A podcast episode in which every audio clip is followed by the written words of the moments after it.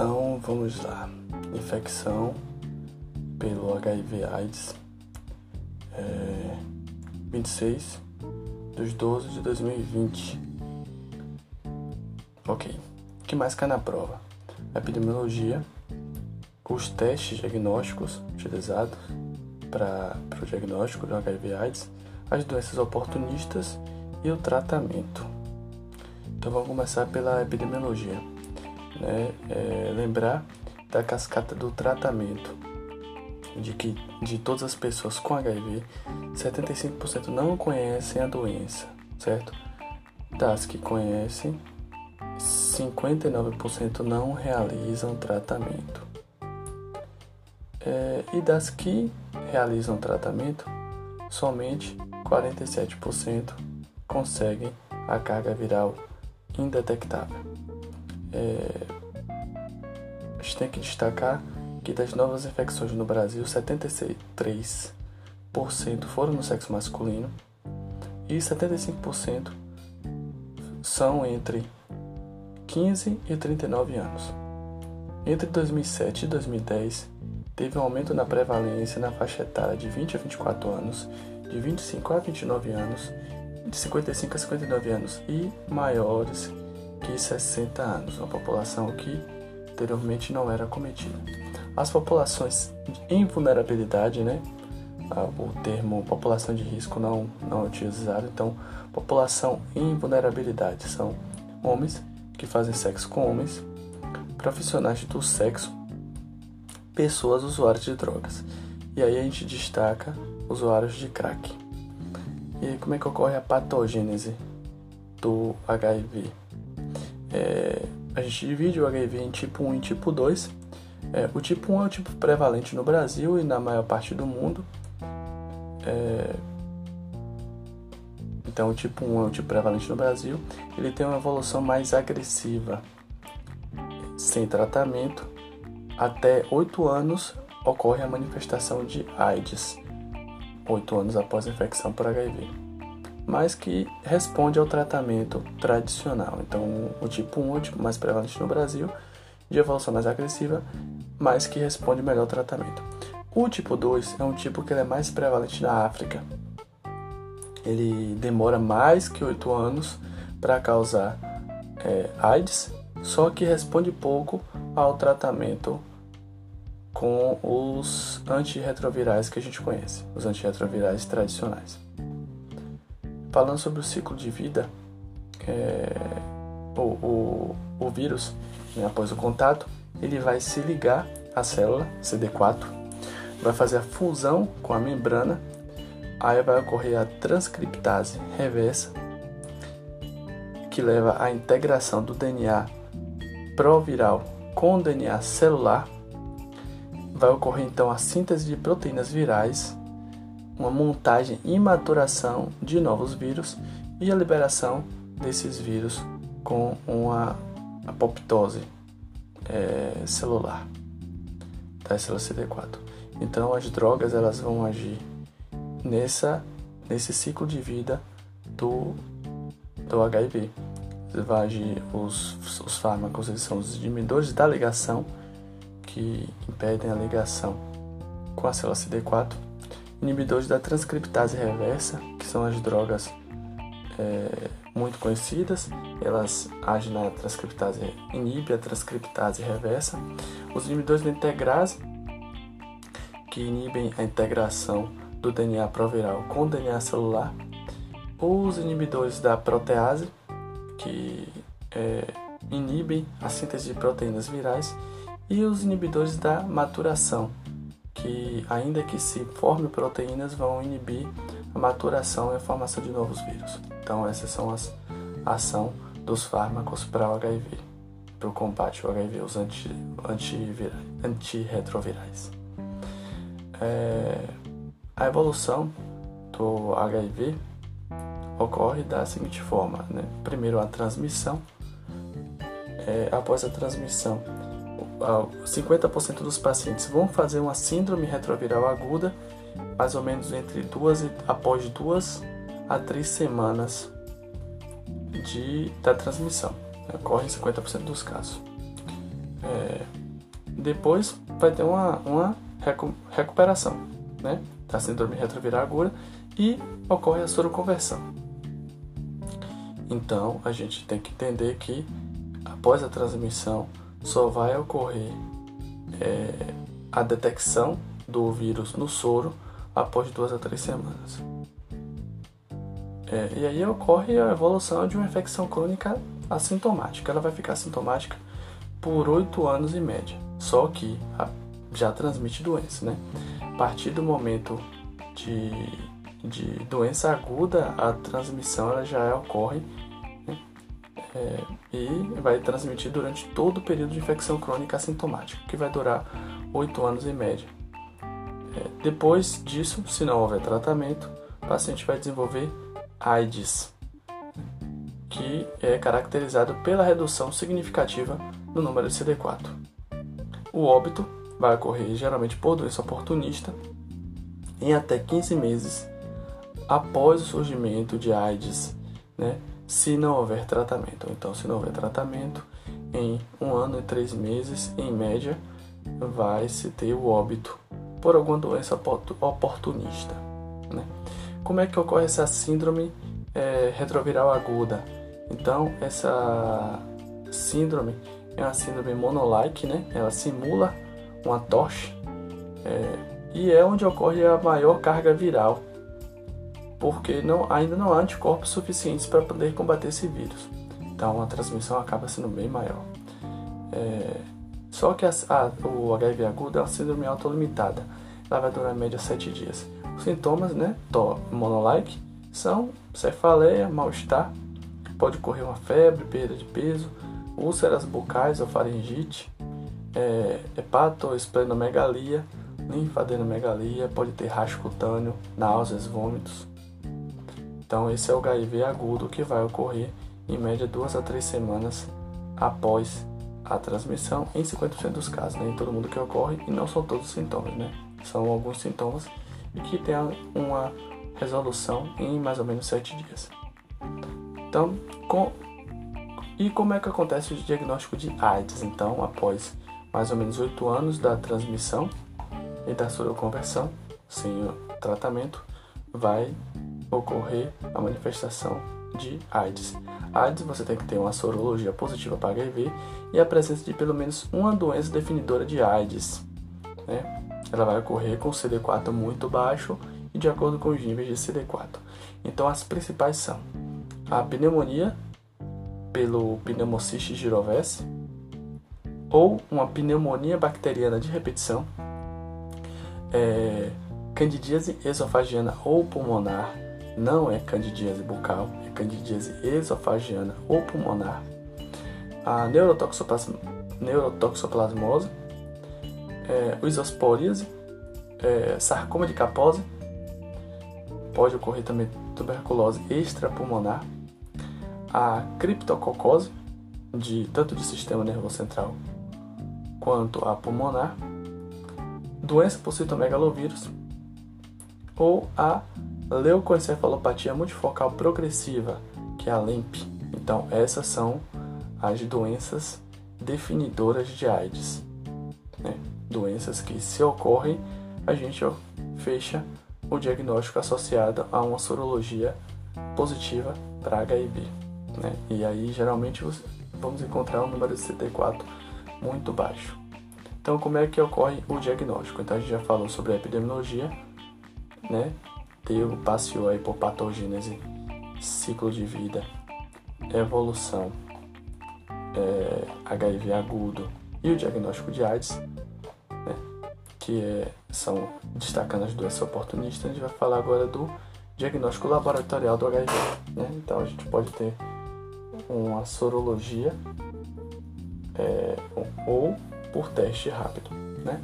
Sorologia ela vai ocorrer com a rotina laboratorial bem específica. Primeiro, é, um teste inicial que é para excluir um falso negativo. Então, tem que ser um teste é, muito é, é sensível, né? Esse teste ele vai fazer uma, vai ser ou a quimio luminescência ou o ELISA, né? Após isso, os pacientes que foram diagnosticados vão fazer um teste confirmatório, que é um teste específico. Então, o teste vai excluir um falso positivo, né? Os testes indicados nesse ponto são o Western blot ou a imunofluorescência direta. Então, primeiro a gente faz um teste inicial, depois um teste confirmatório. Né? E aí, dando esse resultado por esses dois testes, a gente vai fazendo a confirmação, que é coletar a segunda amostra do mesmo paciente, né? E refazer o teste inicial, ou seja, um teste sensível. Se for der um positivo nesse teste, confirma o diagnóstico de HIV. Então, repetindo, primeiro um, a rotina laboratorial, primeiro um teste muito específico, que é o teste inicial, primeiro o teste inicial para excluir falso negativo, depois o teste confirmatório para excluir falso positivo, que é um teste muito específico, e aí uma, coleta a segunda amostra e refaz o teste inicial, ou teste muito sensível. Essa é a rotina laboratorial por, para sorologia é, para HIV. Também pode ser feito por teste rápido, né? que é imunocromatografia. Então a gente fecha o diagnóstico via teste rápido. Se tiver dois testes positivos de fabricantes diferentes, não podem ser do mesmo fabricante. Se um dos testes der negativo, a indicação é que se faça uma sorologia. É... Enfim, é, o PCR da carga viral do HIV é o teste mais precoce para a detecção da infecção. Geralmente ocorre por após 19 dias. Então, PCR de carga viral do HIV é o teste mais precoce para detecção. Falando agora sobre o, o CD4, a relação do CD4 com doença oportunista. Então, o valor de referência do CD4 é, em um cidadão rígido, né, um paciente rígido, vai ser entre 800 e 1.200 células por milímetros cúbicos. Então, quando é que a gente vai ter já a doença oportunista se manifestando? Né? Quando ocorre a baixa de CD4. Então, vai ter a manifestação de acordo com os níveis de CD4. Abaixo de 500, é, pode ocorrer a pneumonia bacteriana de repetição, pode ocorrer meningite bacteriana, a própria tuberculose, herpes zoster ou herpes simples e a neurosífilis. São doenças que ocorrem abaixo de é, CD4 abaixo de 500. CD4 abaixo de 200 vai ocorrer a pneumocistose, a neurotoxoplasmose e a criptococose. Então, CD4 abaixo de 200, pneumocistose, neurotoxoplasmose e criptococose. Com o CD4 abaixo de 50, que é um número muito baixo, normalmente vão ocorrer a histoplasmose, a micobacteriose disseminada e doença por citomegalovírus. Então, essa é a relação entre os níveis de CD4 e, os, é, e as doenças de oportunistas pensar que a doença oportunista mais comum na AIDS é a candidíase esofagiana. A candidíase esofagiana é a doença mais comum na AIDS. A pneumocistose, depois disso, e a neurotoxoplasmose em terceiro lugar. Então, a primeira é a candidíase esofagiana, a segunda a pneumocistose e a terceira a neurotoxoplasmose. Agora cabe a gente falar um pouco sobre algumas dessas doenças é, definidoras de AIDS, né? Começando pela pneumocistose, que é a doença pulmonar mais comum, e a segunda doença geral mais comum, né? A primeira, a candidíase esofagina. Então, a pneumocistose é a doença causada pelo pneumociste girovese, ou seja, pneumonia por pneumociste girovese. Incomum em pacientes com imunocompetentes, mas pacientes imunodeprimidos vão estar manifestando essa doença. Tem uma evolução, evolução subaguda, vai ocorrer em um período maior que três semanas e de curso arrastado. Ela tem uma, uma manifestação clínica é, compatível com a pneumonia típica. Os sintomas são febre baixa, dispneia progressiva aos esforços, tosse seca, desconforto torácico, né? sintomas de pneumonia típica. O exame físico vai evidenciar um ataque cardíaco, um ataque de dispneia e uma possível cianose de extremidades.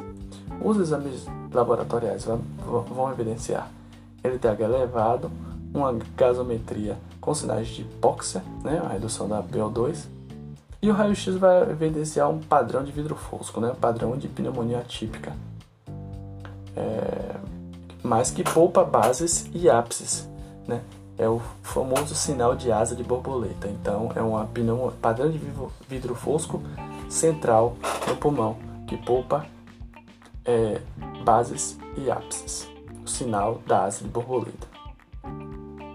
É, se tiver uma forma muito grave, o padrão pulmonar pode evidenciar bolhas, que são cistos, daí o nome pneumocistose. O tratamento é com, com Bactrim por 21 dias ou clindamicina mais primaquim. Se a PO2 estiver menor que 70, né, um sinal de, de hipóxia, é, pode-se usar prednisona ou metilprednisolona. E pode-se fazer uma profilaxia com Bactrim, dois comprimidos dias por 21 dias até que o CD4 esteja maior que 200, sustentado por um período de 6 meses. Bem, falando da tuberculose. A tuberculose é a principal causa de óbito no HIV. Né? É a doença causada pelo Mycobacterium tuberculosis. É, o sintoma vai ser tosse produtiva por mais de duas semanas. É, o BAR ele nem sempre vai positivar. Por quê? Porque não houve a resposta imunológica. Então o BAR nem sempre é positiva. O padrão de raio-x ele pode variar de acordo com o valor de CD4. Geralmente não tem uma cabricação se o CD4 tiver maior que 200. E o, o tratamento é o esquema RIP, que a gente conhece, rifampicina, isoniazida, pirazinamida e etambutol. O esquema RIP, conhecido para tuberculose. É, pode ocorrer ainda a micobactério avian complexo em CD4 abaixo de 50. É, e o tratamento é com claritromicina mais etambutol. A histoplasmose, é, causada pelo histoplasma capsulatum, vai ocorrer no CD4 menor que 100. E o tratamento é com anfotericina B ou itraconazol, né? medicação antifúngicos mais potentes.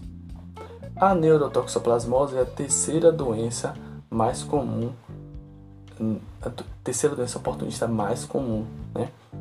Ela é causada pelo agente etiológico Toxoplasma gondii ele é latente em 75% da população geral. É, então, 75% da população geral vão ter bradizoides latentes, bradizoitos latentes, que vão ser reativados é, com o CD4 menor que 100.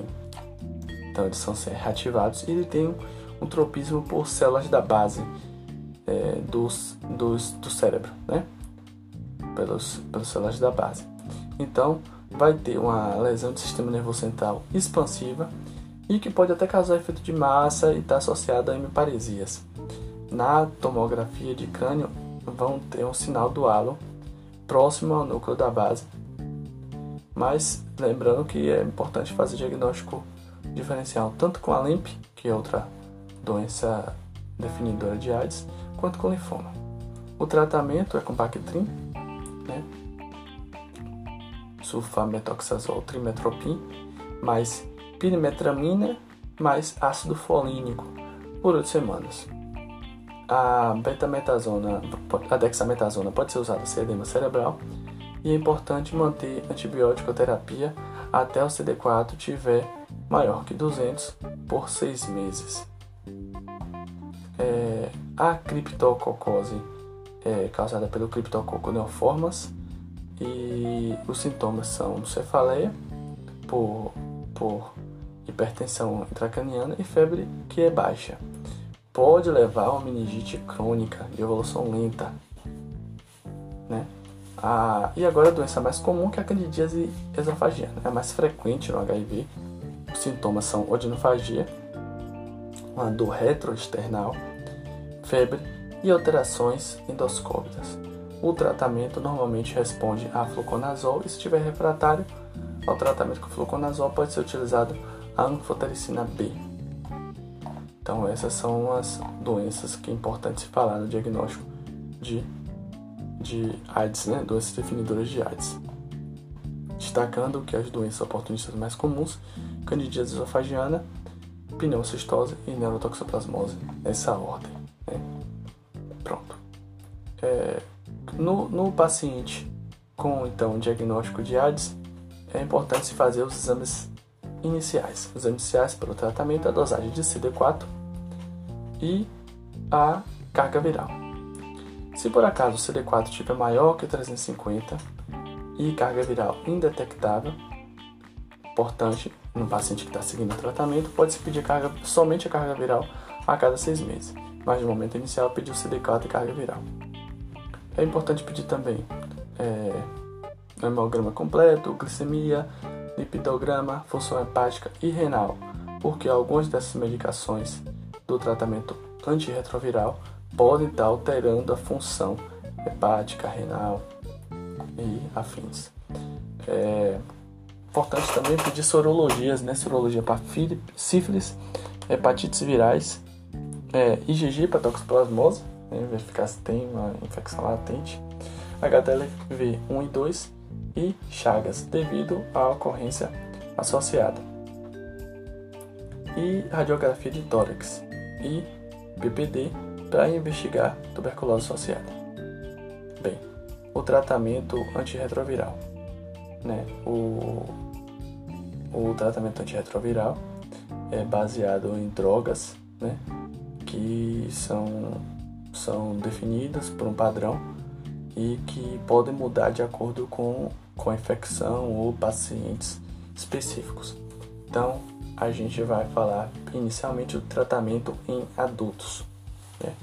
Tratamento em adultos é o TDF mais 3TC mais DTG.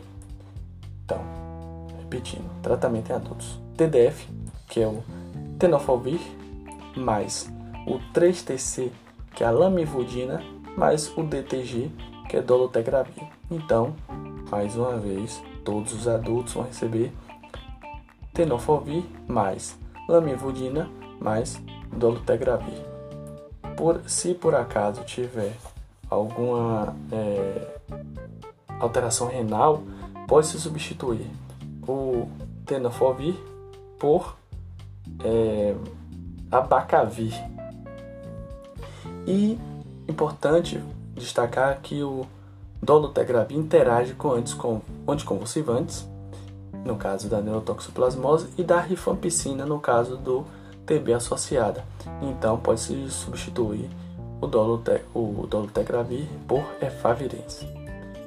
Então, o esquema, é, se tiver uma HIV mais tuberculose leve, é o tenofovir mais lamivudina mais efavirenz. É, se agora se tiver uma coinfecção de HIV e tuberculose associada ou a um CD4 menor que 100 ou outra infecção oportunista ou infecção, internação hospitalar ou a tuberculose disseminada, aí é importante fazer o tratamento, substituir o efavirenz pelo raltegravir. Né? Então o esquema seria o tenofovir, a lamivudina e o raltegravir. O raltegravir também é opção para gestantes, então as gestantes fazem o tratamento com tenofovir, lamivudina e raltegravir. Né? Então, todos os pacientes vão receber tenofovir e lamivudina e, se por acaso tiver tuberculose leve, efavirenz no lugar de dolutegravir. Se por acaso tiver uma doença grave, né, com a infecção HIV tuberculose em forma grave ou gestantes, substituir o dolutegravir por raltegravir. Então, esse é o tratamento antirretroviral. Falando sobre profilaxia pós-exposição. A profilaxia pós-exposição vai fazer com a mesma droga para o tratamento adulto, né? Então, é o tenofovir, lamivudina e dolutegravir. Ela deve ser feita até 72 horas de exposição, não ultrapassar. Então, profilaxia pós-exposição, né? Paciente expôs, foi exposto, é, é até 72 horas, faz o tratamento com as drogas para o tratamento adulto por 28 dias. E após 8, os 28 dias, testar para HIV, as, as infecções sexualmente transmissíveis e os exames hepáticos, né, por conta da possibilidade de lesão hepática com as drogas. É... Enfim, a profilaxia pós-exposição. Tem uma novidade que é a profilaxia pré-exposição, a PrEP, né? Não é a PEP, né? A profilaxia pós-exposição é a PrEP, P que é feita com a, o, a, o, o mais a entricitabina, que é o Truvada. Vai tomar um comprimido dia, né? Para que que é feita a profilaxia pré-exposição? Então, pessoas não infectadas pelo HIV com vulnerabilidade alta e que não usam preservativos. Então, pessoas, por exemplo, que são soronegativas casadas com soropositivos em controle, é, obviamente, né, em carga viral zerada. Esse, esse tratamento diminui o risco de infecção, mas não zera, né? A melhor alternativa é o, o método de barreira, ou preservativo. É, deve se testar para HIV a cada três meses. É importante destacar que não protege contra outras ISTs. Qual a indicação? Né? Homens que fazem sexo com homens, é, pessoa trans, é, profissionais do sexo e parceiros soro diferentes. Então, pessoa que tem soro negativo com parceiro soro positivo. É, destacar ainda a transmissão, né? a transmissão por tipo de relação sexual. Então, o anal receptivo é quem mais transmite, certo? Depois do vaginal receptivo. Aí vai o vaginal insertivo e o anal insertivo. Sexo oral, é o último da linha. Então, os receptivos, eles transmitem mais, com destaque para o anal receptivo, que chega até ter 3% de transmissão. É importante pontuar que a circuncisão reduz o risco de transmissão por HIV por é, reduzir o trauma de prepúcio. A mandala da prevenção combinada para o HIV envolve testagem regular do HIV, prevenção de transmissão vertical, tratamento para IST e hepatites virais, redução de danos para consumo de álcool e outras drogas, as profilaxias é, pré-exposição e pós-exposição, quando indicadas, e o tratamento dos soropositivos com adesão ao tratamento. Então, basicamente de infecção por HIV AIDS. É isso. Ficou um áudio longo e muito obrigado.